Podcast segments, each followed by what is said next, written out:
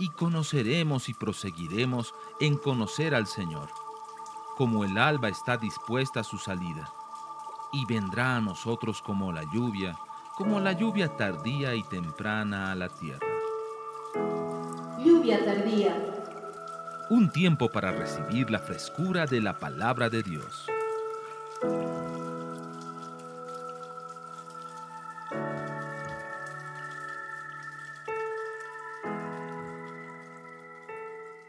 Hay un sentido de urgencia, hay un sentido de tiempo corto para poder hacer la tarea que el Señor tiene para nosotros. El día viernes, en la anterior reunión, compartíamos aquí respecto a cómo puede llegar el proceso de rejuvenecimiento, ese proceso de renovación de que había hablado yo el domingo pasado antes de viajar. Les dije de que pasábamos por un proceso, era necesario pasar un proceso de renovación como el águila. Y el día viernes les explicaba cómo es el proceso, porque en realidad si nos quedamos con el modelo del águila, yo les decía el viernes, qué bueno, pero yo no tengo pico, qué bueno, pero yo no tengo garras, o sea, cómo realmente se produce la renovación. Si no estuvieron el viernes, invito a que por favor consigan el audio o el DVD de ese mensaje porque es la continuación de lo que yo dejé ese domingo antes de partir y es la continuación ahora de lo que el viernes compartí. ¿Por qué? En realidad, cuando uno comparte la palabra en una congregación, eh, no es, a ver, ¿qué les comparto hoy? Está haciendo frío, les voy a hablar acerca del frío, ¿entienden? Ah, está pasando esto en las noticias, les comparto. Si bien muchas veces Dios nos quiere dar una palabra muy dirigida, eh, normalmente lo que el Señor hace conmigo, por ejemplo, es mostrarme qué quiere le enseñar a su iglesia en ese tiempo. Entonces, si ustedes escuchan las prédicas que yo he dado en Santa Cruz, son muy iguales a las que he estado hablando el viernes y son muy parecidas a las que voy a estar hablando estos meses en otros lugares. ¿Por qué? Porque veo que el Señor nos empuja en una dirección y Él espera ver un resultado. No es una suerte de lotería a ver qué prédica te tocó el domingo. No. Por eso es importante que usted no se falte a las reuniones, que estemos, eh, si no pudiste venir, al menos sepas qué pasó, que escuches, que, que tengas en tu, en tu corazón la carga de saber qué se predicó porque, porque yo estaba interesado en el tema. Y dijimos, este martes en la noche a las ocho tenemos una cita con el Espíritu Santo. Hablamos de lo que va a pasar el martes a las 8 y hablamos de por qué venir en ayuno el martes y qué es lo que Dios quiere entregarnos ese día aquí en la noche. Amén. Y, esto pues el que tiene oídos oiga, pero eh, necesitamos una activación ministerial de parte del Espíritu Santo. Una de las cosas más eh, poderosas que descubrimos el día viernes en la palabra es de que la llamada experiencia del bautizo en fuego en realidad es una llenura que se repite varias veces en una persona conforme en el libro de Hechos se describe. Muchas veces, y esto tiene que ver con la teología equivocada que hemos escuchado, se nos ha enseñado que así como el bautismo en agua pasa una vez, el bautismo en fuego también pasa una vez. Mas, sin embargo, lo que yo veo en Hechos es otro patrón. Veo gente que fue bautizada en el capítulo 2 o fue llenada por el Espíritu Santo y esa misma gente es llenada de nuevo en el capítulo 4. Y eso se va a repetir si llegan al capítulo 10 también. Entonces empiezo a darme cuenta que hay un diseño divino en el cual Dios quiere introducir a su iglesia. ¿Cuál es ese diseño? De que nosotros somos cual vasijas, tal como dice Pablo, somos vasijas de barro que necesitan ser llenadas con frecuencia, constantemente, por una nueva administración del Espíritu Santo. Yo les hacía una pregunta el viernes, le decía, ¿cuándo ha sido la última vez que el Espíritu Santo te ha llenado? Y se produjo el mismo silencio que aquí ahora. ¿Por qué? Porque ha sido hace tanto tiempo atrás que en el fondo a veces ni me acuerdo. Mucha gente piensa que esa llenura tuvo que ver con haber hablado lenguas nuevas y eso no es del todo cierto. Una de las cosas que el Señor me ha instruido este año es de que empiece a enseñar doctrina apostólica. De hecho, la reunión que tenemos en La Serena en unas semanas más está reuniendo a 83 líderes de la CCA de todo el mundo que trabajan con nosotros para poder enseñarles principios de doctrina apostólica. Hasta esta semana pasada hemos aceptado dar cobertura a una obra que está en Misiones. Misiones es una provincia del norte argentino, pegado a Paraguay y pegado al Brasil, colinda con las cataratas del Iguazú. Ahí tenemos en este momento ya un ministerio precioso que es un hogar de niños. Y en esta hora estamos ya dándole cobertura. De hecho, esta mañana me llamó el pastor muy temprano, eh, hablamos unos minutos. El pastor se llama Omar, su esposa se llama Silvia, son un par de argentinos preciosos que vivían en Córdoba y el Señor los sacó de la comodidad de Córdoba para ir a recoger niños de la calle y vender su farmacia, cerrar la iglesia y dedicar ya su vida, 15 años de su vida, a recoger niños de la calle en una de las, de las regiones de América Latina más conflictivas, la, el lugar donde tres países coinciden su frontera, uno de los lugares más complicados en este momento. Y gente como él, estamos, les dije, estamos empezando eh, la iglesia en Asunción. De hecho, hoy día, esta tarde a las 5, es el primer culto de la iglesia en Asunción de la CCA y tienen ya 70 personas para empezar la iglesia. Este matrimonio empiezan hoy día. Yo estaré conectándome vía internet con ellos para bendecirlos. Dios está apresurado. En este año se han añadido a nuestro, a nuestro equipo pastoral internacional seis congregaciones nuevas y todavía no hemos terminado el año. Eso hace que esta, esa cumbre que tenemos una vez al año con todos los pastores de las iglesias que trabajan con nosotros, desde Los Ángeles, California, hasta Río Gallegos, en el sur del continente, ellos van a estar reunidos conmigo por cuatro días en una, en una ciudad pequeña del, del norte de Santiago que se llama La Serena, Ahí nos reuniremos por cuatro días y cada uno está llevando a sus pastores más importantes de su iglesia, lo que ha hecho un grupo de 83 líderes. Hemos tomado todo el complejo hotelero, no cabe nadie más. ¿Y qué es lo que vamos a hacer esos días? Vamos a hablarles de doctrina apostólica. ¿Y qué es doctrina apostólica? ¿Es hablar de los apóstoles? Para nada. Es hablar de lo que realmente se enseña en la palabra. Y una de las cosas que se enseñan en la palabra que son claves, por ejemplo, lo que le estoy diciendo, hemos crecido con el concepto de que un día recibí el Espíritu Santo, hablé en lenguas y nunca más, o sea, eso quedó para siempre, pero eso está equivocado. Por lo menos está incompleto. Resulta que el Espíritu Santo quiere llenarnos vez tras vez, tras vez, tras vez. ¿Y sabes por qué la gente se termina desalentando? ¿Por qué el hermano que empezó animado termina desanimado? Porque se quedó con esa primera porción que recibió y ahí quedó, ahí quedó. Entonces resulta de que lo que Dios espera de nosotros es que nos volvamos al Espíritu Santo constantemente y constantemente seamos llenados con Él. Cuando tú entiendes esto, entras a la dimensión de un ministerio activo. Mire, lo que le estoy hablando es clave. Yo les decía el día viernes, Dios te va a hablar. Y eso tiene que ver precisamente con entender qué es lo importante para el Señor. Te lo pongo de esta manera. Si tú pudieras preguntar al Señor, Dios, ¿qué es lo más importante que hay en tu corazón?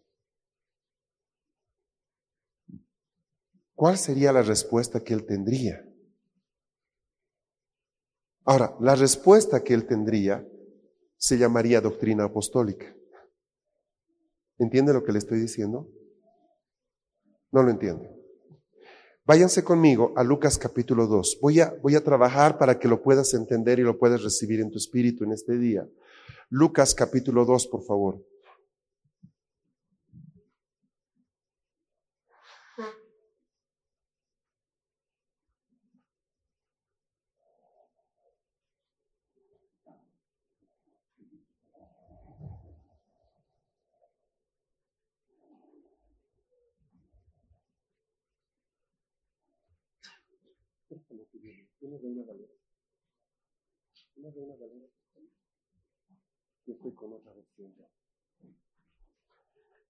Capítulo 2.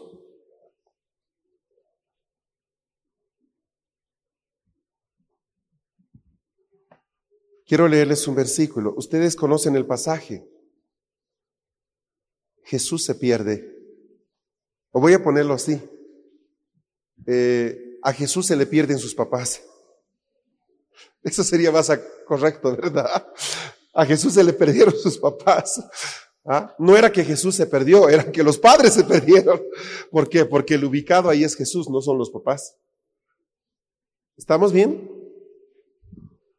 Entonces, eh, tres días después se dan cuenta que su hijo no está. Esto no quiere decir que son malos padres, ¿ok? La cosa es de que la costumbre, para, para explicarles bien cortito, ellos hacían una visita anual a Jerusalén e iban iban cantidad de gentes. Imagínense una caravana de 200 personas. Y ahí está José, está María, está su prima Elizabeth, están sus parientes, sus primos, sus sobrinos. O sea, son una multitud, ¿me entiende? Son un montón. Los papás de Jesús, José y María, pensaban que Jesús estaba con alguno de los familiares, ya de regreso. Entonces no era que lo olvidaron como que salieron y, ay, tres días después, ups, algo, algo me falta, ¿verdad? No, sino de que tres días después se dieron cuenta de que Jesús no estaba en el grupo y recién vuelven a, Jerusalén de nuevo. De eso está hablando el capítulo 2. No es el tema central de lo que les quiero leer. Pero para ubicarlos, versículo 46, aconteció que tres días después le hallaron en el templo, sentado en medio de los doctores de la ley y oyéndoles y preguntándoles. Y todos los que le oían se maravillaban de su inteligencia y, de sus respuestas. ¿Está aquí?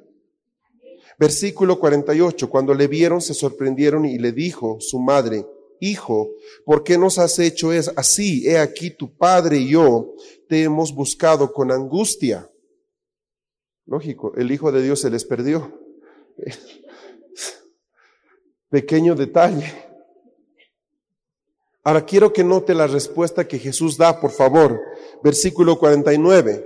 Entonces Él les dijo, ¿por qué me buscabais? ¿No sabías que en los negocios de mi Padre me es necesario estar? Otra vez, por favor, mira la respuesta. ¿Por qué me buscabas? ¿No sabías que en los negocios de mi Padre me es necesario estar? Por favor, es muy importante que hoy día te ubiques en la palabra que el Señor quiere entregarte. ¿Cuántos años tiene de edad Jesús aquí? Chicos, ustedes niñas, ¿cuántos tienen? Tiene 12 años. ¿Hay alguna de ustedes que tiene 12 años? Una, dos, tres, cuatro, cuatro jovencitas de 12 años. Él tenía 12 años y sabía exactamente para qué había nacido en esta tierra. Tenía 12 años y sabía cuál era su rol. Él sabía a dónde estaba yendo. Sabía su propósito en la vida. Yo conozco gentes de 50 años que no saben para qué existen. Jesús tenía 12 años, 12 años. Y la respuesta que él da, amigos, amados, hermanos míos, es la misma que está en el corazón de Dios le dicen, ¿por qué me buscas? No sabías, no sabían ustedes que en los negocios de mi Padre me es necesario estar. ¿Qué son los negocios del Padre?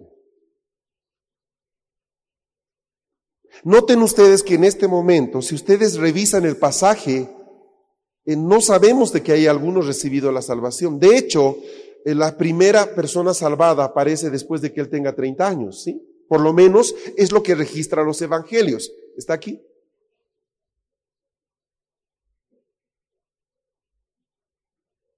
¿Qué negocios eran? Para poder entender eso, tú necesitas irte al Evangelio. Pon, tu mano ahí en Lucas porque vamos a volver y vámonos a Mateo a los primeros capítulos de Mateo.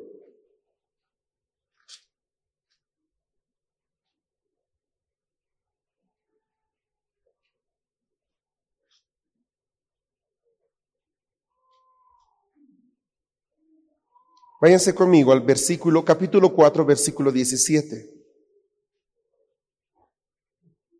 4, 17.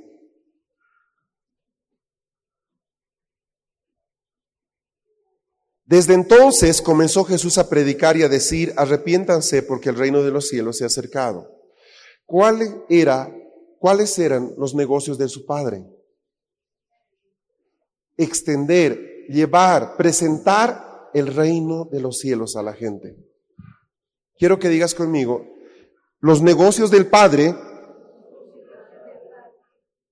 son extender el reino de los cielos a la tierra. Esos son los negocios del Padre. Ahora, por favor, quiero que, que entiendas esto y lo recibas dentro de ti. La razón por la que nosotros vivimos es básicamente para hacer la misma tarea, extender el reino de Dios. Esa es la razón por la que nosotros vivimos. La persona que no hace eso, lentamente va perdiendo lo que Dios le entregó. Puede saber muchísimo, pero el conocimiento no extiende el reino de Dios. O sea, la razón por la que nosotros estamos en este mundo, hermanos, es para que otras personas puedan ver a Dios. Ahora, ¿quieres saber si estás haciendo la voluntad de Dios? Bien, te hago una pregunta. ¿Cuántas personas has alcanzado en el primer semestre de este año? Y ahí vas a poder responder si estás en el centro de la voluntad de Dios o no. Ay, ¿por qué me pasan de estas cosas? ¿Por qué no puedo? ¿Por qué no? ¿No te das cuenta que Dios nos está llamando la atención? Podemos encontrar mil cosas en la vida, pero si no cumplimos la razón por la que, por la que yo he sido enviado a esta tierra, por la que tú has nacido, todo lo que tú hagas es irrelevante no tiene importancia. Vuelvo a Lucas. Jesús está hablando, tiene 12 años, dice, yo estoy aquí para hacer los negocios de mi Padre. Se van a dar cuenta que Jesús fue a la sinagoga, como todos los niños judíos. Trabajó con su padre adoptivo, José, en la carpintería. O sea, el hecho de hacer los negocios de su padre no significaba vivir en una burbuja aislado de, lo que es como ser humano su necesaria, su necesario proceso de crecimiento y maduración. ¿Estamos aquí? ¿Se entiende lo que estoy diciendo? Pero él sabía aprovechar cada momento que tenía para poder alcanzar a algunos hijos de Abraham, en este caso, para que algunas personas que no conocían de la vida de Dios lo puedan conocer. Ahora, eh, la tarea de Jesús era mucho más difícil que la que tenemos nosotros. ¿Saben por qué? Porque llega una comunidad de gentes donde todos ellos pensaban que conocían a Dios. Tenían en su mente la idea de que ellos ya, no necesitaban salvación alguna.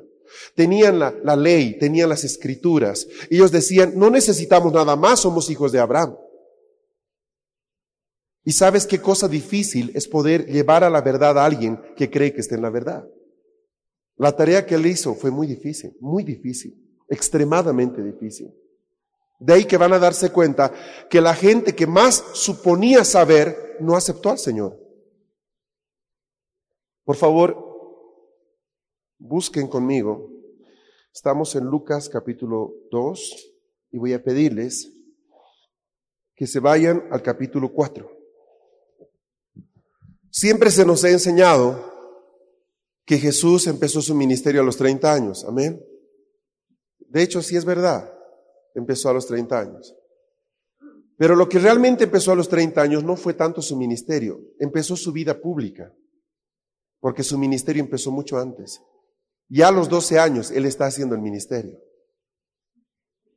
¿Entienden lo que estoy diciendo? O sea, es lógico que si a los 12 años él estaba ya hablando del Señor, o sea, de su Padre, desde los 12 hasta los 30 años, él no se quedó callado. Él siguió manifestando de la razón por la que estaba. Amén. ¿Están aquí? Pero a los 30 años pasa algo bien especial. Lo que sucedía era esto, había una costumbre judía. Cuando tú, eh, por ejemplo, tenías un hijo que había llegado a cierta edad, como quería se independizaba de ti, el padre judío llevaba a su hijo a la plaza principal. Eran eran pueblos pequeños, una placita y ahí estaban las familias, habían 200, 500, mil personas viviendo en ese pueblito, no era más. El, el, padre de familia llevaba a su hijo al pueblo, a la plaza, perdón, y decía a todos, este es mi hijo, quiero presentarlo, él me representa. Cualquier cosa que quieran tratarla conmigo lo pueden tratar también con él. Era un acto como que presentarlo a la sociedad judía de su momento. A partir de esa fecha, la gente que miraba al muchacho ya sabía que si bien era bastante joven, él tenía el respaldo de su padre. Él podía ir, podía comprar una propiedad, podía vender una propiedad, no necesariamente se le decía ve a traer a tu padre. ¿Por qué? Porque ya su padre lo había presentado públicamente. ¿Estamos aquí? ¿Y sabe cuáles eran las palabras que más o menos el padre decía? Este es mi hijo y en él yo me complazco. Eso era lo que decía el padre. Entonces la gente decía, ah, qué bueno. Ah. Resulta que Jesús pasa por una experiencia muy interesante en el Evangelio de Lucas capítulo 4. Ustedes saben, él va a buscar a Juan. Juan estaba bautizando, ¿sí? ¿Puede decirme amén? Hola, ¿está aquí o ya se me durmió? Mueva la cabecita, la mano, que se, señales de vida, ¿está ahí? Okay. Ay, es que estamos muy metidos en la enseñanza, sí, pero hable, hermano, diga amén, diga algo. ¿Y qué pasa? En el capítulo 4, verso 17, le voy a leer dos pasajes, ¿ya? Está un texto que Jesús lee.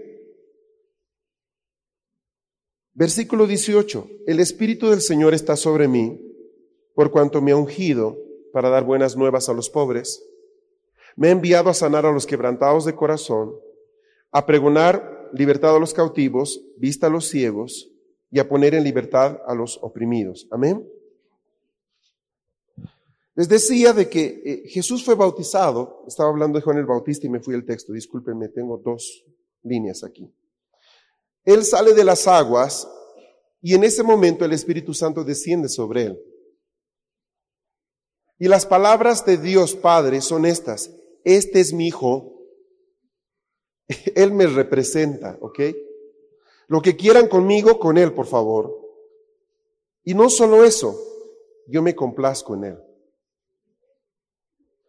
Es poderosa esa afirmación por una sencilla razón. Yo le entendería al final de los tres años de ministerio de Jesús, como que dando aprobación a lo que Él había terminado de hacer. Lo interesante es que esa afirmación viene al principio de la vida pública de Jesús, lo que muestra de que él ya estaba complaciendo al Padre aún antes de empezar a predicar. ¿Lo agarró? Y eso se da en el ministerio de Jesús constantemente. Ahora, ¿no te parece que es clave entender de que si si el Padre pudo decir de Jesús, en Él me complazco, sería bueno preguntar, ¿qué estaba haciendo Jesús que complacía al Padre? Porque yo quisiera hacer lo mismo, para que el Padre también pudiera decir eso de mí. E-, es lógico, ¿verdad? Es lógico. Pues lo que él estaba haciendo era lo que empezó a hacer en el, cuando tenía 12 años de edad.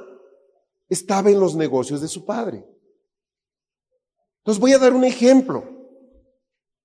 Una de estas preciosas guaguas que tiene 12 años, digo guaguas, pero ya son jovencitas, es invitado a un cumpleaños. Entonces va al cumpleaños, supongamos una de las chiquillas que se llama, a ver, ¿qué nombre le ponemos? Carla. No, hay alguna Carla aquí. María Teresa. Nadie se llama María Teresa. Entonces María Teresa va al cumpleaños de su amiga del colegio, está cumpliendo 14 años, 15 años le lleva un regalito, el típico peluchito.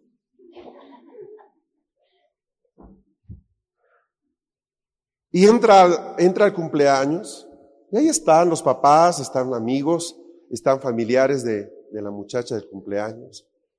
Y están entre que esto, aquello, aquí, jugando, riendo, etc. Pero María Teresa, que es una persona que quiere hacer la voluntad de Dios, de su Padre, le dice, Espíritu Santo, ¿Hay alguien en este lugar que te necesite? ¿Habrá alguna de estas personas que tenga una necesidad de ti hoy? Háblame.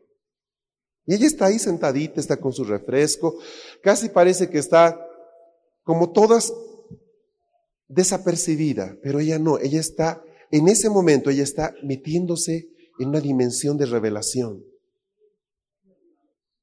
Ahí está sentadita, pero está, está empezando, está obligándole al Espíritu Santo a decir algo. Si tú me muestras una necesidad, yo obedezco. Entonces de repente ve a una niña al fondo que está bien solita, nadie está a su lado. Y el Espíritu Santo le dice, ella. Pero María, Teresa no sabe qué le va a decir, no sabe cuál es su problema, no sabe nada, solo sabe que ella es la persona. Entonces se acerca a ella, se presenta. Y a medida que empieza a hablar con la otra muchacha, el Espíritu Santo le empieza a mostrar cuál es la necesidad de esta persona. Los padres de esta niña se están separando, está muy angustiada, no se siente bien, aún ella pensaba que no debería ir a la fiesta de cumpleaños, solo fue porque su amiga, etcétera, etcétera. Y de repente ella empieza a darle una palabra y le dice, Dios te dice así. Y de repente, en ese lugar donde todos están yendo a mostrar el vestidito, los zapatos, eh, ¿me entiende? Y algunas que se pintan, otras que no se pintan. Cuando todos están en sus, en sus cosas típicas de la edad, hay una muchacha que está metida en los negocios de su padre. Hay una jovencita que está participando de la fiesta, va a comerse el pastel, ¿me entiende? Va, va, a abrazar, va a cantar, va a hacer lo que tenga que hacer, pero, pero que está con los ojos abiertos, buscando por qué razón Dios permitió que fuera ella al cumpleaños. Si es verdad que Dios dirige nuestros pasos y Dios ha permitido que yo esté en ese cumpleaños, ¿por qué razón Dios me ha traído este cumpleaños? Si he entendido que el tiempo es corto, que los días son difíciles, que estamos viviendo una época muy distinta a la de hace 20 o 30 años atrás, y si ella de verdad conoce al Señor, ella no va a querer salirse de ese lugar sin haber orado por alguien, sin haberle transmitido algo de Dios a alguien, porque si se sale así, esa fue una pérdida de tiempo soberana. ¿Comprenden? Entonces, ¿qué está pasando? En esa fiesta de cumpleaños, el reino de Dios se acercó. Se acercó. Una muchacha que estaba en depresión porque sus padres se estaban separando, encontró esperanza porque una niña obediente, una jovencita, le llevó el reino de Dios ahí. ¿Sabe qué? Jesús hubiera hecho eso.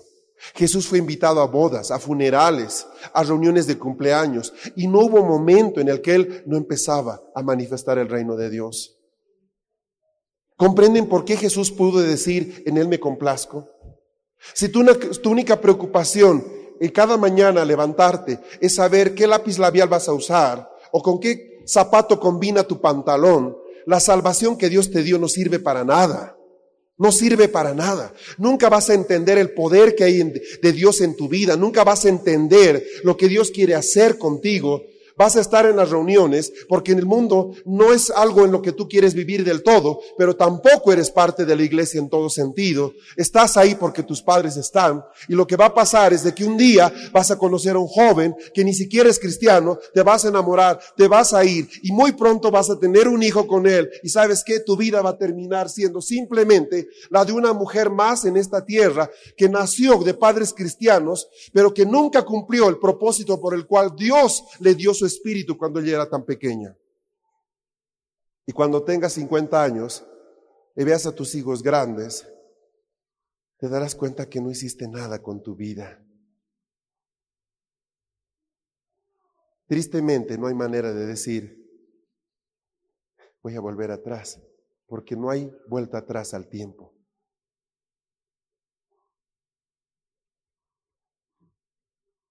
Jesús a los 12 años sabía para qué había venido. El concepto de cristiano no es que seas el tipo raro, ¿verdad? Que te, se viste como monjita, el muchacho que no puede usar gel en el cabello porque no, peine y agua. No, no hermanos, no es eso. Los hijos de Dios que manifiestan el reino son, a simple vista, se parecen mucho a cualquier persona. Pero eso es hasta que tú te acercas a ellos y ves el poder que hay en ellos. De eso se trata. El día en que, por ejemplo, y esto es tan glorioso, el día en que tú puedes sacarle un demonio a una muchacha, a una persona que estaba oprimida por el diablo, y tú puedes sacar ese demonio. Y esa persona te mira a los ojos y te dice, gracias, me iba a matar, Gracias. sabes que flotas. Eres un ángel. Sientes lo que es haber abierto las puertas de la cárcel a una persona desahuciada. Ves el poder de Dios en tus manos, cómo el diablo te temió y retrocedió por ti. Y te miras frente a un espejo y dices, pero ¿quién soy yo? Ahí está el poder del Espíritu Santo actuando. Pero si tú entras al cumpleaños y tu mente está si la cantante es Shakira o es fulano o es Mengano, no es Juanes, es Maná, quien rayo sea, si estás viendo, ay, mira ese muchacho que es simpático, que, que ay, que se creerá aquella niña, mira los zapatos que se trajo, que si estás en eso, Dios nunca va a poder usarte. Tú necesitas permitir al Espíritu Santo que Él entre en tu vida. Antes de enamorarte de otra persona, enamórate del Espíritu Santo. Esa es la única garantía que tú tienes de que la persona que va a compartir tu vida más tarde no te va a engañar. Porque el Espíritu Santo, cuando ya reconoce su voz, te dirá, ese es un caimán, mira, mira los dientes y la cola. No te acerques a él porque te comerá. Pero cuando uno no reconoce la voz del Espíritu Santo, ¿sabes que te voy a decir algo? El infierno sabe dónde eres débil y va a mandarte la ovejita, el corderito, para que te coma. Necesitamos reconocer la voz del Espíritu Santo. Ahora, si ustedes leen con detenimiento los evangelios, van a darse cuenta que Jesús afirma varias veces cosas como estas. No las busco porque están acá y ustedes las conocen. Las palabras que mi Padre me ha dado, esas palabras les he dado. Las obras que he visto hacer a mi Padre, esas obras he hecho entre ustedes. Yo no he hecho nada que mi padre no me ha dicho que haga? ¿Por qué, ¿Por qué Dios puede decir, este es mi hijo en quien me complazco? Por una sencilla razón, porque todo lo que hacía el hijo era para agradar al padre. La conversación con la samaritana, estoy pensando en Juan 4. ¿Se acuerdan del pasaje? Los discípulos estaban con hambre, Jesús también estaba con hambre. Entonces les dice, miren, allá cerca hay un McDonald's, un Burger King, vayan, compren unas hamburguesas, oigan. Y él se queda ahí sentado. Jesús estaba cansado, ¿sabían que se cansaba? Y estaba sentado. Y aparece esta mujer. Notan, e-, es una mujer que va a sacar agua de un pozo. La cosa es que es como las dos de la tarde y ninguna mujer iba a sacar pozo a las dos de la tarde. ¿Por qué? ¿Por qué? No era la costumbre ir a, las dos de la tarde al pozo. ¿Por qué? Por el calor, gracias Doris, porque el sol está encima. ¿Quién va a ir a cargar 30 litros, o sea, 30 kilos en el hombro o en la cabeza cuando el sol encima? ¿Sabes a qué hora iban a recoger agua del pozo? En la mañana, al final del día a las 5 de la tarde, ya el sol es suave, iban y traían el pozo. Y dos, iban en grupo las mujeres charlando. La vecina, vamos por agua, sí, vamos por agua, y salían varias, iban caminando, las mujeres caminando juntos, caminaban juntas. Entonces, nota, aparece una mujer sola a las 2 de la tarde aproximadamente por agua. El mensaje era claro, ¿sabes que Jesús dijo? Mi padre tiene una misión para esta mujer. Estoy aquí por algo.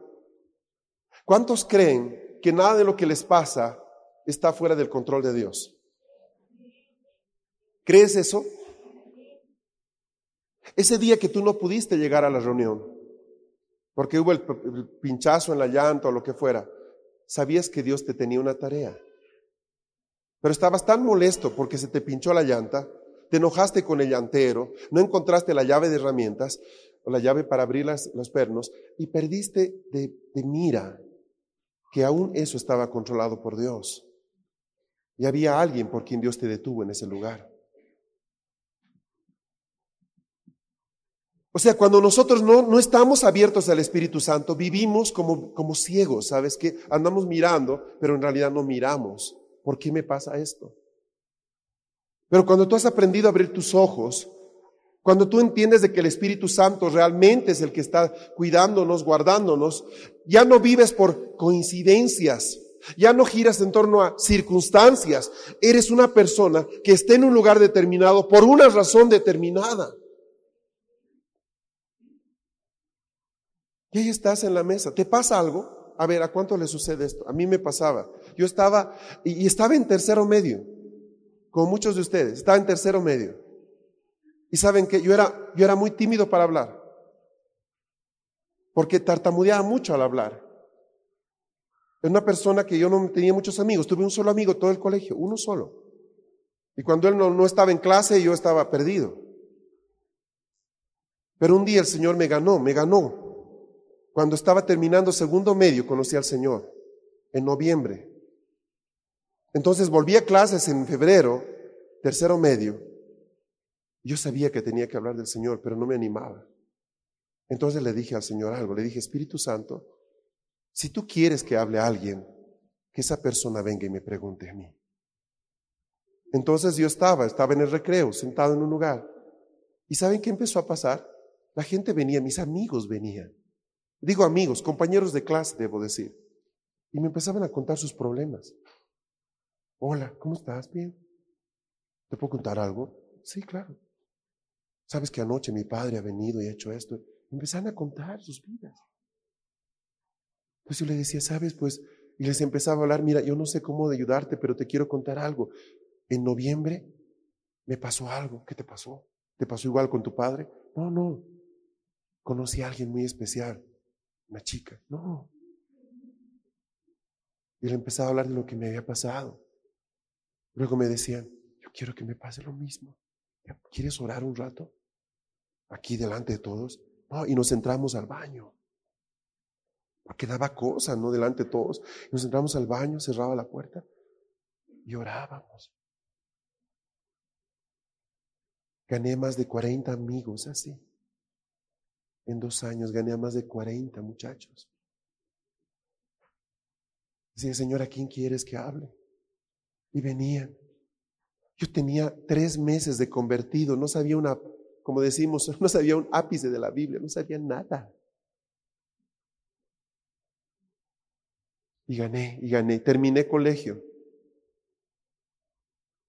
Y me fui a estudiar la carrera. Ya, ya tenía experiencia. Decía, Señor, ¿a quién le hablo? Tú tráemelos.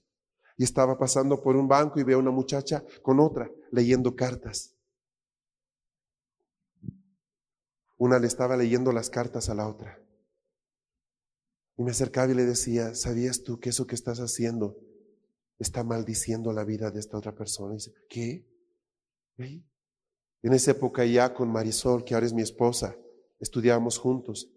Y empezamos a evangelizar en ese lugar tantas personas. De hecho, el estudio era un pretexto. Ganamos a tantos jóvenes. En una ocasión gané una muchacha que me dijo, sabes que esta noche me iba a suicidar y me mostró de su cartera, sacó el raticida que se había comprado.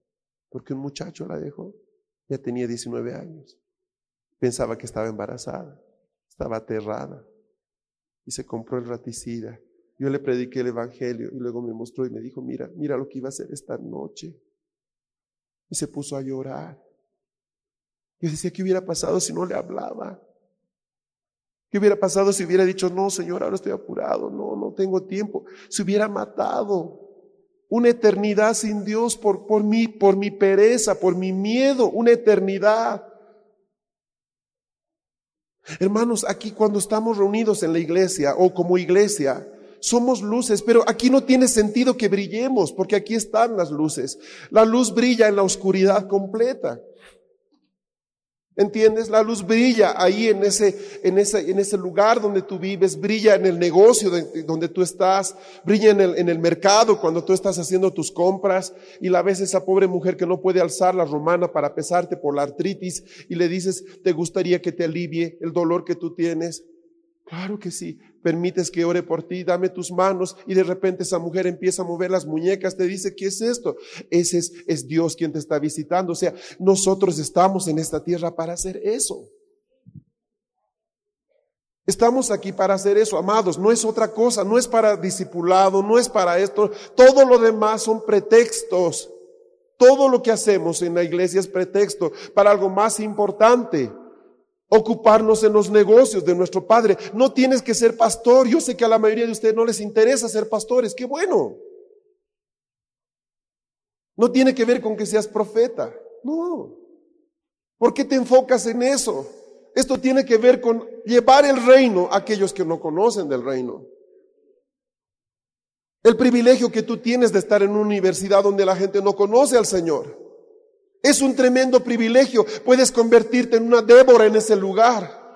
Profesores venían a preguntarme o venían, puedes orar por mí. Yo sé que has orado por muchos aquí. Puedes orar por mí, por favor. Profesores, yo les decía, claro que sí, Señor. ¿Cómo no, ingeniero? Claro. Venga, vamos a orar. Ven a mi oficina.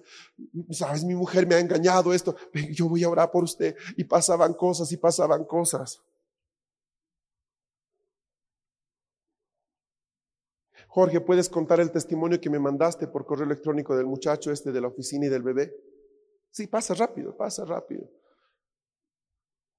Vamos a Córdoba a un evento hace unas semanas atrás. Ustedes saben, les he contado de esto. El reino, hablamos del reino. Ven, sube, allá hay un muchacho. Cuenta bien cortito lo que está en el correo.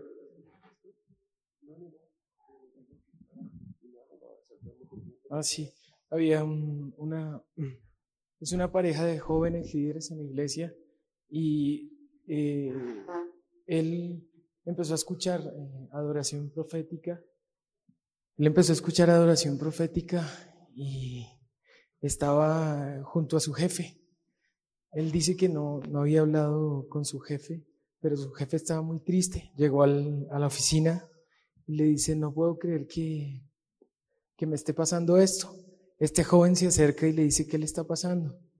Él le dice, mi bebé va a nacer y le dice, mi bebé va a nacer, pero mi bebé nace con problemas. Los médicos dicen que va a estar casi dos meses en el hospital, nació antes de, antes de lo previsto, no puede ser eso. Y él le dice, sí, eso no, no, no, las cosas no son así, ¿me permite orar? él dice que agarra la Biblia y decretó dijo, yo decreto sobre el bebé la salud del reino, yo decreto que este niño es un niño de Dios. Bueno, eh, empezó a lanzarle palabra, palabra, palabra. El jefe dice que él pues se asustó, pero fue al hospital y le permitió también orar por la esposa. También ora por ella, declara sobre el bebé. Eh, al otro día, fue de un día para el otro, los médicos eh, llegaron Revisaron el niño y el niño no tenía absolutamente nada, nada. Eso pasó de un día para otro con un chico que lo único que hizo fue decretar la salud del rey. No fue más. Gracias, Jorge. ¿Y sabe qué? Yo recibí el correo donde este muchacho cuenta, le cuenta a Jorge lo que pasó y Jorge me lo reenvió.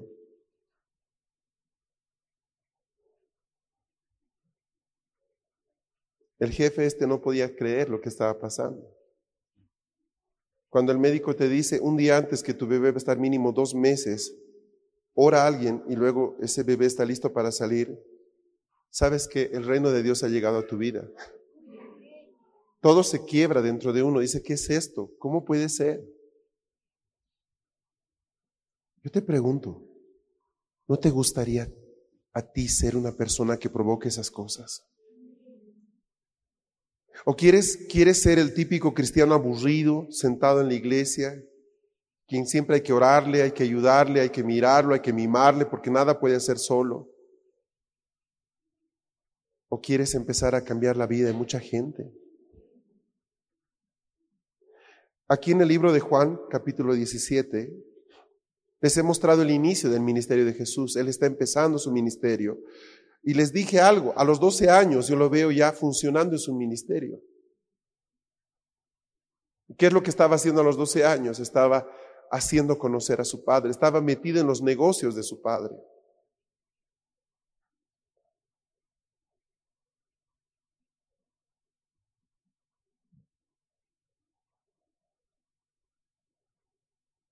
Capítulo 17, es una de las últimas oraciones de Jesús. Él está en el huerto de Getsemaní. En unos minutos lo van a venir a arrestar los soldados. Y quiero que escuchen lo que él está diciendo.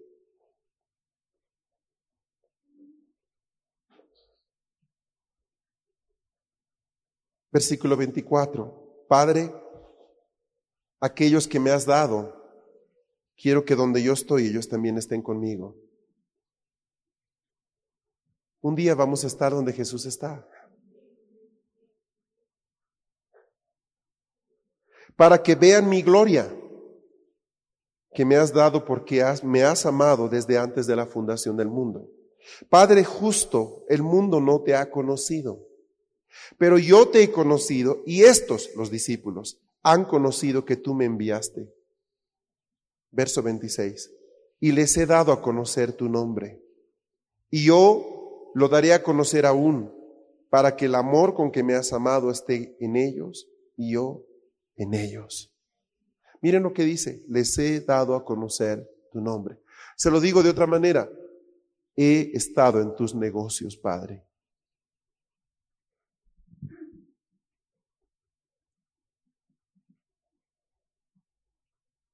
¿Qué espera el Señor de nosotros? Que hagamos las mismas obras y mayores que las que el Hijo hizo.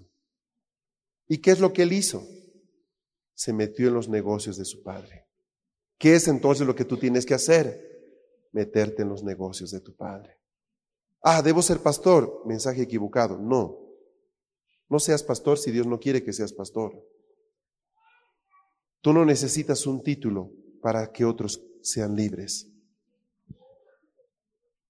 Lo único que necesitas, ¿sabes qué es? Te lo voy a decir, es compasión. Y aquí llegamos a una triste condición de la iglesia, no tiene compasión.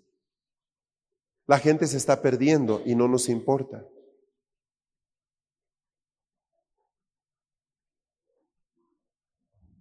¿Qué has hecho tú para cambiar eso? Tú dirás, es que yo soy muy joven. Jesús tenía 12 años. Ya estaba cambiando el destino de personas. Eh, dirás, eh, yo no, es que en mi casa nadie me apoya. Tú sabes que toda la familia de Jesús le dio la espalda. Nadie creyó en su ministerio hasta el final.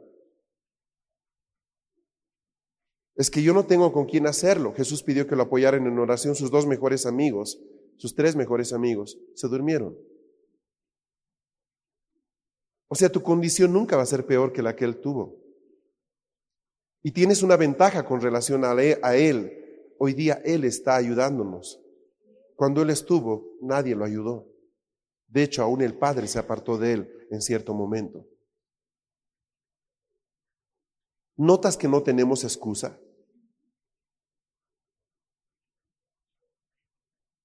Te voy a decir un par de cosas. Y lamento mucho si eso te afecta, pero es la verdad.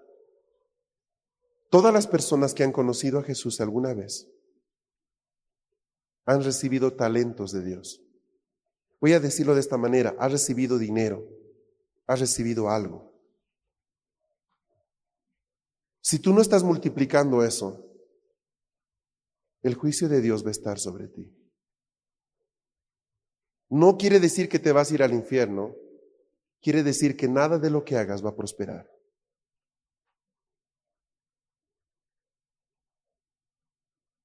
Te lo digo más claro, fracasarás en todo proyecto si es que tú no consideras lo que Él te dio.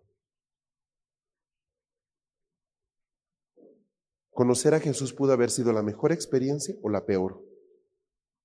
La mejor para aquellos que sí van a poder hacerlo, la peor para aquellos que no les interese hacerlo. ¿Dónde estás tú? Ahora, yo no quiero hacer la obra de Dios para que Él me bendiga, yo quiero hacerla porque he entendido lo que, lo que es la necesidad de la gente.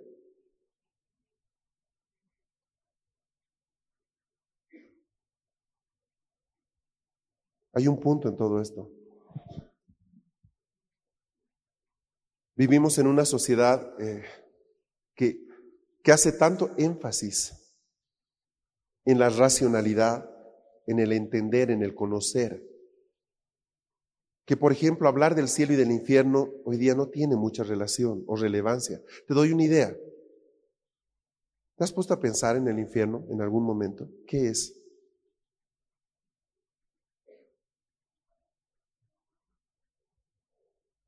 ¿Han notado ustedes esa persona? Hay, hay programas de televisión, ¿verdad? Donde, por ejemplo, em, no sé, eh, le mataron a la hija y el padre con el tiempo se convierte en un, eh, funda una organización para evitar que le pasen a otras muchachitas, por ejemplo, ¿no? Porque dicen, yo sé lo que es perder a alguien así. Y pasa con la muchacha que tuvo cáncer, pasa con la muchacha que aquí, o el muchacho, el joven, el, pasa.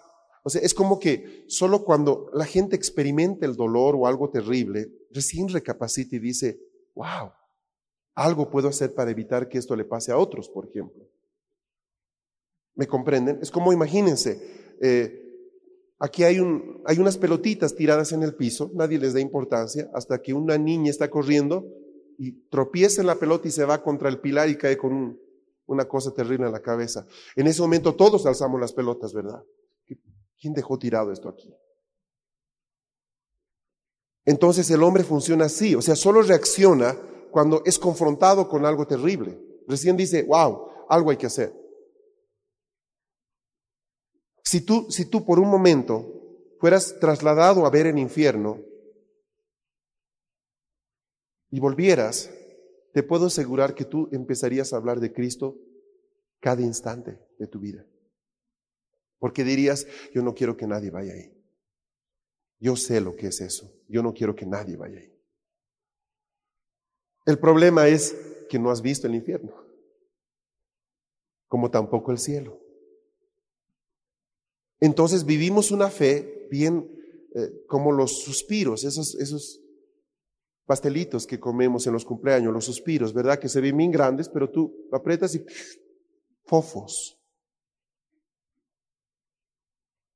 Te da lo mismo hablar o no, te da lo mismo orar por alguien o no, porque en realidad tú no sabes qué pasa o qué no pasa.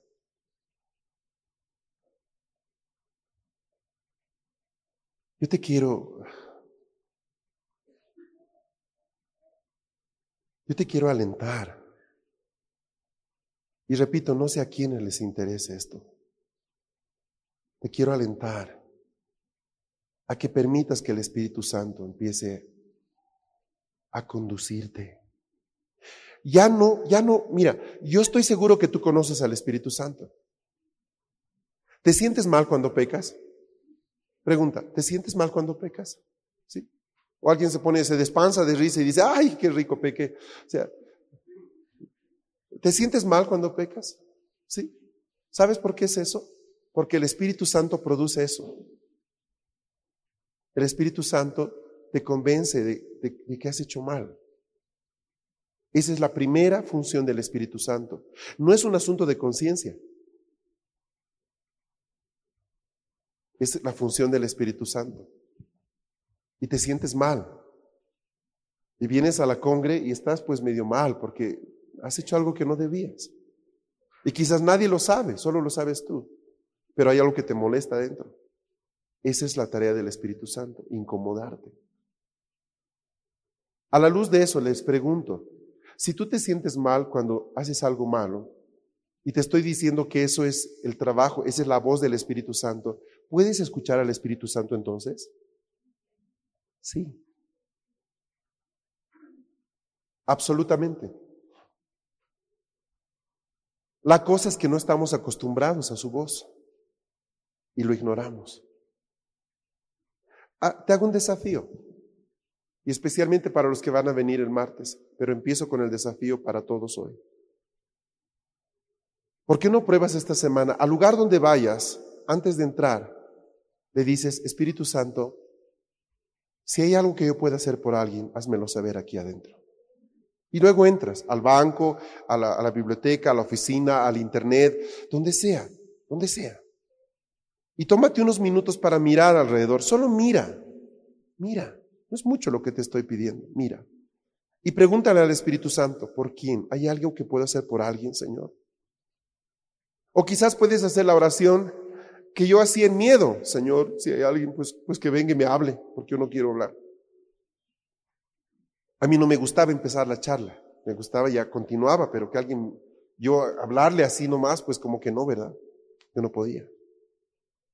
Entonces él, él te puede ayudar y puede hacer que alguien se acerque a tu lado y te dice, ta, ta, ta, y empieza. ¿Me, comprende? ¿Te interesa el tema? Entonces, ¿qué sucede? Cuando tú empiezas a ver eso, y saben, y aquí hay muchas personas que están buscando qué Dios quiere conmigo, qué Dios quiere con mi vida los próximos años. Yo sé que aquí hay muchos que están diciendo, ¿qué voy a hacer los próximos años? Sabes, quisiera poder decir, esta es la respuesta, me dice que de aquí a tres semanas, en dos meses, en tres años, pero eso sería agorero. Yo no quiero ser agorero. O sea, el punto está de que el Señor te va a guiar, pero solo si aprendes a ser sensible a su voz. Yo mismo no sé qué va a pasar de aquí a dos años. Tengo algunos planes, pero el Señor sabrá si voy a llegar a esos planes o no. No me interesa en este momento enfocarme en el futuro, quiero enfocarme en el presente, en que hoy día quiero hacer la voluntad de Dios. No me interesa mañana, me interesa hoy día estar en el centro de la voluntad de Dios. De eso se trata, amados, de eso se trata. No tiene que ver con otra cosa. No es difícil seguir al Señor. Y ahí es cuando empezamos a hacer maravillas, prodigios extraordinarios, se convierten en rutinas la gente empieza a ser activada, la gente empieza a ver la mano de Dios a través mío y sabes que tú empiezas a sentir lo que es el poder de Dios en ti. Ya no eres el mismo. Y mientras más joven conoces el poder de Dios, es mucho más tremendo. Es mucho más tremendo. De eso estamos hablando.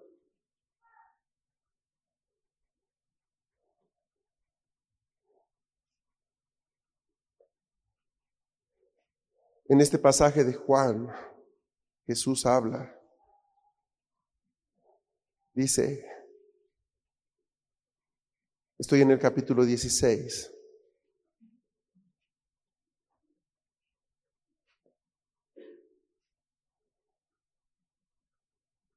Ahora voy al que me envió y ninguno de ustedes me pregunta dónde vas. Está hablando con los discípulos. Es su última charla con ellos, no se olviden de eso. Antes, porque les he dicho estas cosas, tristeza ha llenado su corazón. ¿Por qué? Les dijo, me estoy yendo. Los discípulos le dijeron, no te vayas, no queremos que te vayas. Pero yo les digo la verdad, verso 7, les conviene que yo me vaya. Porque si no me fuera el consolador, esto es el Espíritu Santo, no vendría a ustedes, mas si me fuere, yo lo enviaré. Y cuando Él venga, convencerá al mundo de pecado, de justicia y de juicio. De pecado por cuanto no creen en mí, de justicia por cuanto voy al Padre y no me veréis más, y de juicio por cuanto el príncipe de este mundo ha sido ya juzgado. Verso 12, aún tengo muchas cosas que decirles, pero ahora no las pueden sobrellevar. Pero cuando venga el Espíritu de verdad, el Espíritu Santo. Él les guiará a toda la verdad, porque no hablará por su propia cuenta, escuche esto, sino que hablará todo lo que oyere, ¿a quién? Al Padre, y les hará saber las cosas que habrán de venir. ¿Te interesa saber lo que ha de venir? Para eso vino el Espíritu Santo. Señor, ¿qué pasa si me meto a este negocio? ¿Qué pasa si, si acepto este contrato? ¿Qué pasa si le digo sí a esta muchacha? ¿Qué pasa si me saco el préstamo? ¿Qué, ¿Cuánto costará el dólar mañana? ¿En qué me presto? ¿En euros, en dólares, en pesos? Notan la gente, no sabe, no sabe lo que le espera mañana. ¿Sabe qué dice acá? Que el Espíritu Santo nos va a guiar a toda verdad. No solo eso, nos va a decir las cosas que, nos, que van a pasar. ¿Qué es en realidad un profeta? Un profeta es alguien que tiene experiencia en reconocer la voz de Dios. Esto es el Espíritu Santo. Es alguien a, través del cual el Espíritu Santo habla más fácilmente. Eso es un profeta. No es nada más. Que es un maestro de Dios. Es alguien que entiende la mente del Espíritu Santo y la da a conocer a la gente. Que es un pastor de Dios. Es alguien que entiende el corazón del Espíritu Santo y lo da a conocer a la gente. Que es un evangelista. Es alguien que no cesa porque tiene compasión por los perdidos, no cesa de extender el amor de Dios a la gente. Usted ha visto, hay gente que vende productos dietéticos, Herbalife, yo qué sé, y tienen esos botones, dice, ¿quiere adelgazar? Pregúnteme. ¿Ha visto eso? O sea, están viviendo y aún en su vida diaria siguen haciendo promoción de su trabajo. En su auto, yo he visto stickers en la parte de atrás. ¿Quiere perder peso o ganar peso? Llámeme. Teléfono tanto. Tienes al menos un broche que dice, necesitas ayuda, puedo hacer algo. O sigues siendo cristiano anónimo. Dos años en la universidad y nadie sabe que eres creyente. Al que se avergonzare de mí, yo le digo, me avergonzaré delante de mi Padre que está en los cielos. Hoy día gente se pone poleras del Che, se, gente se pone poleras de, de tipos homosexuales, drogadictos, de rock metálicos, monstruos horribles. Se ponen en sus distintivos sangre, se ponen de artistas de cine, de gente promiscua, de gente que no tiene temor de Dios, los ponen en su polera, se ponen en su habitación. Si entrara yo a tu habitación, se percibe la presencia de Dios. Tienes un versículo en la pared, al menos. No tenemos imágenes. Eso no significa que no tengas una atmósfera de Dios. está aquí, entiende lo que le estoy diciendo.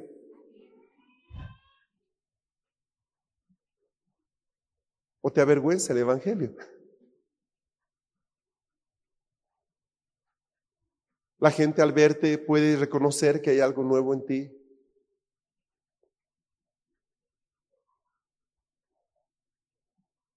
Hoy día hay microbiblias. Unas Biblias que adjuntan lupa, creo yo, porque no, si no, no se los puede leer. ¿Sabe? Yo iba a, pasar clases a la universidad con una Biblia de este tamaño. Siempre. Por, no porque quería mostrarla, sino que no tenía dónde tomar notas en las otras. Porque yo anotaba mis notas a los lados. Y en esas Biblias chiquitas no tienes dónde anotar nada. Entonces yo no es que quería llevar mi Biblia a todas partes, o sea, no es que quería mostrarla, pero yo la llevaba a todas partes, a todas partes, a todas partes. Estábamos en la cafetería de la universidad y sabe que estaba en la mesa, estaba mi Biblia, estaba ahí. ¿Entiendes lo que te estoy diciendo? ¿O te avergüenza tener una Biblia? ¿Sabes cuánta gente se acercó un día y me dijo, ¿qué es eso? ¿Es una Biblia? Sí, ah, tú eres cristiano. Sí, lo soy. Son tonterías esas. ¿Te parece? Sí, son puras tonterías. Yo tuve un amigo que era cristiano y era un tonto. Ah, sí, ¿te parece eso? Pero es que quizás no has conocido quién está detrás de esto. ¿Quién está detrás de esto? Es una persona. ¿Quién es esa persona? Es Jesús. Ah, no me vengas con eso. Te hago un trato. ¿Cuál trato? Solo deja que ore por ti y luego hablamos. Claro, ningún problema. No me voy a correr de eso. A los minutos estaba llorando, porque el Espíritu de Dios empezaba y golpeaba y todo se quebraba. ¿Entiendes de lo que te estoy hablando? O sea, lo que necesitamos es conectar a la gente. La gente cree, los niños de hoy día creen más real a Harry Potter, ¿me entienden? Lo, idolatran y lo primero que ha hecho este muchacho ha sido desvestirse y hacer una obra de teatro desnudo en Londres. Eso es lo que hace ese muchacho. Y te aseguro algo, va a caer pronto en homosexualismo, te lo digo. Han visto, las chicas más lindas son lesbianas. Y es la gente por la que los muchachos y las chicas, ¡ah! esa es la vanidad de este mundo. Es la vanidad de este mundo. Esos son los íconos que sigue la gente hoy día.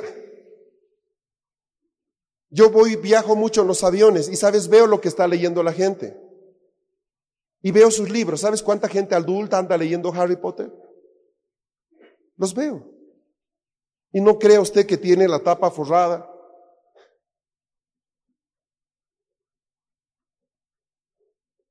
¿Es cómico lo que estoy diciendo, mi hermano? Te estoy hablando a ti. ¿Es cómico lo que estoy diciendo? ¿Quieres comentarnos algo? ¿Quieres que te preste el micrófono para que nos cuentes el chiste a todos? Si no vas a escuchar, vete. Estoy hablando del Espíritu Santo. Si no te interesa eso, vete antes de ser condenado. Si no te ubicas, ¿dónde estás, hermano? En un funerario me callo, pongo cara de tristeza, aunque me alegre que se haya muerto alguien. Si estoy en un cumpleaños, me pongo el gorrito. Si estoy en una iglesia, guardo reverencia. Porque hay gente que está orando, hay gente que ha venido a encontrarse con Dios, no a buscar chicas. Yo camino por, por el corredor de los aviones y veo las tapas de los libros, Harry Potter, esto, aquello, el último libro de Madonna, ¿Qué te distingue frente a los demás? Somos distintos. Somos distintos. Somos distintos. Cuando tenía 15 años igual me gustaban las muchachas, ¿sabe? Pero yo oraba y decía, Señor, quiero que no sea una muchacha que, que me acerque a ti. Porque yo tengo problemas, me, me gustan las chicas, pero yo quiero una mujer que, que un día me acerque más a ti. Y conocí a una mujer a los pocos meses, una muchachita de 15 años. Y lo primero que me dijo es el único interés que yo tengo en esta vida es servir al Señor. Y esa es la persona. Llevo 27 años con esa persona. Yo quiero que mis hijos conozcan al Señor. He crecido en una zona en Bolonia donde habían pandillas, ¿sabes? Yo tenía 16 años. Todos me querían pegar, porque era de un colegio en el cual no había nadie más en ese colegio ahí. Yo era de la Salle y todos eran del San Ignacio. Yo salía a la tienda así, porque me querían reventar. De hecho, tuve cada pelea ahí. Y eran unos mafiosos terribles porque se encontraron marihuana sembrada en sus casas. Y habían dos, tres que eran el pánico, eran unos tipos que se pegaban a todo el mundo. Eran mayores que yo. Yo traté de hablarle del Evangelio a uno de ellos. No aceptó. Pocos meses después se pegó un tiro en su casa. El otro muchacho, el otro líder de la pandilla, murió en un accidente. Joven. Y el último de esos pocos murió hace unos años. Dos años mayor que yo, quizás. En su momento eran gallos de parada, eran muchachos grandotes, simpáticos, rodeados de muchachas, no les digas nada. Pero sus vidas se perdieron. ¿Entiendes lo que te digo? Amados, tiene que haber compasión por la gente. La gente se está perdiendo. Estamos en un colegio, tenemos un colegio cristiano, que no quiere decir que solo para cristianos, quiere decir que nuestros valores son cristianos. Quiere decir que partimos de la palabra de Dios, no del libro de Darwin ni las especies, pero que en el fondo necesita alcanzar a otras personas. Igual pasa con el colegio de Oscar y Cecilia, o sea, es lo mismo, es un colegio cristiano, pero la idea no es solo para cristianos, la luz tiene que brillar en medio de la oscuridad, no, no puede ser que nos rodeemos solo de lucecitas.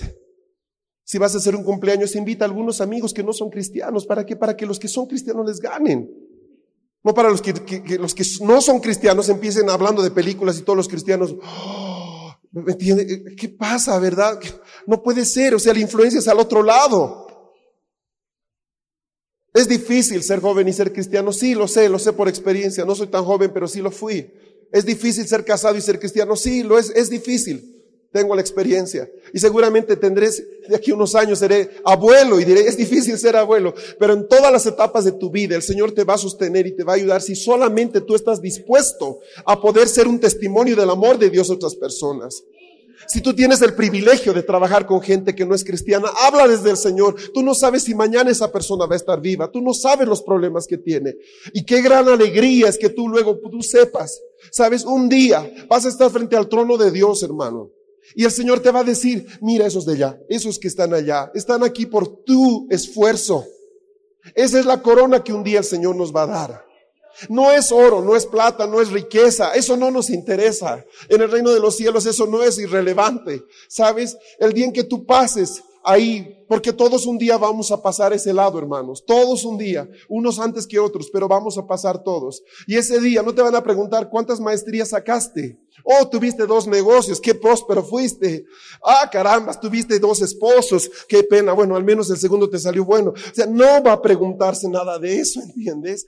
Ese día se va a preguntar, te van a decir, ¿cuántos están aquí por causa tuya?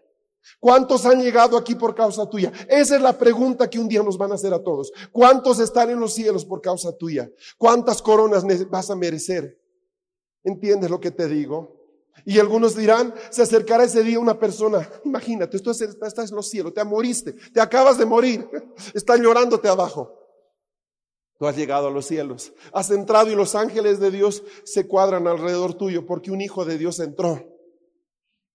Y sabes, tú estás ahí y el padre te dice, hijo, has llegado a tu casa y de repente viene corriendo alguien y te dice, ¿usted se acuerda de mí? No, ¿quién? Ese día que usted fue a tal lugar, yo recibí al Señor ese día. Y, y al poco tiempo, ¿sabe que Partí. Estoy aquí por causa suya. Yo ni lo conocí, yo no sabía. Cuando viajo, llego a, como a Córdoba recién, se acerca gente y me dice, sabe, estaba a punto de perder este asunto hasta que escuché una prédica suya. Todo ha cambiado ese día, ¿sabe? Hoy día estoy aquí en el Señor por eso. Ahora tú no necesitas grabar prédicas para que la gente sea salvada. Tú simplemente deja que el Espíritu Santo te utilice donde estás. Y sabes que vamos a ver que este lugar nos queda corto. ¿Sabe por qué no crece la iglesia? Porque la gente no hace la tarea. Si tan solo ganáramos una persona cada tres meses, la iglesia se duplicaría en tamaño cada tres meses. ¿Notas lo que te estoy diciendo? Si la iglesia no crece, no es culpa del pastor, ni es culpa del equipo, ni es culpa de los programas, es porque la gente de Dios no hace su tarea, porque están callados, están cerradas sus bocas. Imagínense, somos 200 personas. Si cada uno gana el Evangelio, una en tres meses, en tres meses somos 400 personas. Y si hacemos lo mismo, en otros tres meses somos 800 personas. ¿Por qué no hablas? Falta de compasión. Cuando Jesús miraba a la gente, imagínate, tú ves en pocos días vas a la entrada universitaria. Y sabes, si Jesús estaría aquí mirando, ¿sabes qué miraría? De hecho lo mira, pero si lo veríamos caminando, ¿sabes qué? Él no estaría diciendo generación de víboras, idólatras, Él estaría llorando. ¿Sabes por qué? Porque dice, los veía como ovejas que no tienen pastor. Ves muchachos gastando sus fuerzas, sus vidas, su dinero en algo que no sirve. Él estaría llorando, no estaría diciendo generación adulta. Él era compasivo. Hay una diferencia entre el que está en oscuridad y no sabe distinguir la luz y entre aquel que viendo la luz no quiere vivir la luz. Él era duro con ellos, con los que conociendo la luz no querían aceptar la luz, pero nunca fue duro con aquellos que no veían la luz. ¿Entiendes lo que te digo? Termino esta mañana, termino ya esta tarde. Amados, hay tanto en ti, hay tanto en ti Dios ha sembrado tanto estos años. Hay tanto depósito en ti. Hemos recibido mucho de Dios. Y sabes que eso se va a perder si tú no lo das a otros. Comparte lo que Dios ha hecho en ti. No se trata de que des curso, simplemente deja que el Espíritu Santo actúe empieza a decretar, empieza a hablar, empieza a usar los recursos que Dios te ha dado. Ve a comprar el pan en la mañana. Y dile, Señor, ¿hay algo que pueda decirle a esta persona que me vende el pan? Tan simple como es. Y te puedo asegurar algo. La gente va a empezar a acercarse a ti. No importa la edad que tengas, te van a decir, ayúdame por favor. Sé que la mano de Dios está contigo. Y ahí verás milagros. Verás gente que nunca va tu nombre. Tú le cambiaste la vida. Amados, la iglesia es eso. Es el lugar donde venimos a cargar nuestros tanques es el, surtidor de gasolina, es la estación de servicio donde llenamos tu tanque. para que corras a mil por hora afuera y ganes a otros para el Señor. Algunos no van a congregarse acá, está bien. La cosa es que se congreguen en alguna parte. Pero parte de tu cosecha tiene que venir a esta casa. ¿Se entiende eso? Vas a descubrir que tienes don de sanidad. Hay muchos que tienen don de sanidad acá, que no se necesita porque no lo usan. Muchos son profetas y no se han dado cuenta. ¿Por qué? Porque no oran por nadie. Y te digo algo más. En la medida que hagas esto, vas a ver cómo tus problemas empiezan a resolver. ¿Por qué? Porque se produce un intercambio divino bien especial. Cuando tú te ocupas de los negocios de tu Padre, Él se ocupa de tus negocios. Y te puedo asegurar que Él es el mejor administrador que existe en esta creación. Él empieza a manejar tus finanzas, empieza a resolver cosas que no podía resolver y Dios ordena toda tu casa. Lo he visto en mi casa. No ha partido una sola persona de mi familia que no haya conocido al Señor. Pero yo no sabía ni cómo predicarle, cómo le iba a predicar a mi abuelo. Mi abuelo era una persona, era toda una autoridad. Yo no me animaba a predicarle a mi abuelo. Lo amaba mucho, pero no sabía cómo predicarle el Evangelio. Dios se encargó de todo. Yo hice un trato con él un día. Señor, yo voy a ocuparme de tus cosas pero tú te ocupas de mi familia. Para ese momento nadie en mi casa era creyente, nadie. Hoy día todos lo son. No me ha fallado el Señor, no te va a fallar a ti. El día martes, haz, hazle un desafío al Espíritu Santo. Mira, mira, mira algo así, mira algo así, muy simple. Si tú me llenas esta noche de una manera en que yo me dé cuenta no voy a dejar de hablar de ti. Mira, es una apuesta, es casi una, es, casi una, es un desafío. Si tú haces algo en mí esta noche, yo no voy a dejar de hablar de ti. Y deja que el Espíritu Santo actúe. Es en esos encuentros donde la gente es transformada. ¿Sabes? Y se levanta y entró uno y sale otro. ¿Por qué? Porque el Espíritu de Dios actuó. Nadie puede ponerte compasión. Si no te importa la gente, no te importa la gente. Aquí hay médicos, aquí hay abogados, hay profesores. Y han estado usando su profesión para el Señor también. Pero quiere Dios usarlos más aún. Permitan al Espíritu Santo hacerlo. Espíritu de Dios, en esta hora yo te pido por cada persona que está aquí, por los que entienden y por los que no entienden. Padre, y te pido para que el velo que hay en nuestros ojos se caiga. En algunos velos, de ignorancia, en otros velos de indiferencia. Padre, en esta hora yo te digo, danos de tu corazón para poder sentir dolor por lo que tú sientes dolor. Has hecho harto en nosotros, nos has dado tantas cosas, pero nuestras vidas no están bien. En, muchas áreas de nuestra vida vemos todavía problemas serios, Señor. Espíritu Santo, te necesitamos. Espíritu Santo, aquí hay vidas que tienen 12 años, 13 años, 15 años, que aún no llegan todavía a conocer todo el poder que hay en ti. Hay gente mayor, hay esposos, hay jóvenes. Que bendito tu nombre están aquí, pero todavía no saben para qué están aquí. Señor, si tú puedes hablar con ellos, si tú puedes ayudarlos.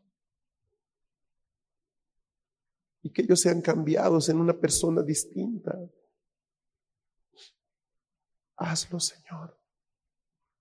Espíritu Santo, yo te pido porque la indiferencia en nuestros corazones sea quebrada. Porque, Señor, esa actitud de, de falta de compasión sea removida en nuestras vidas, Señor.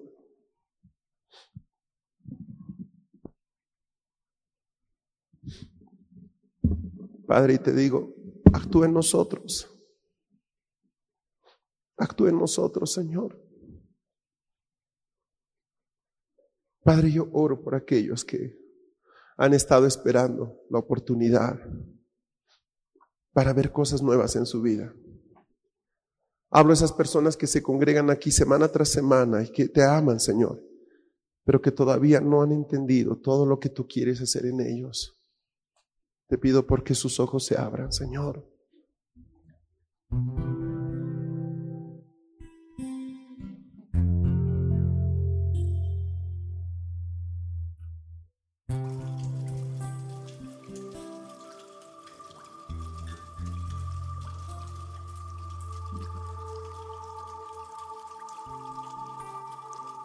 Este fue tu programa Lluvia tardía.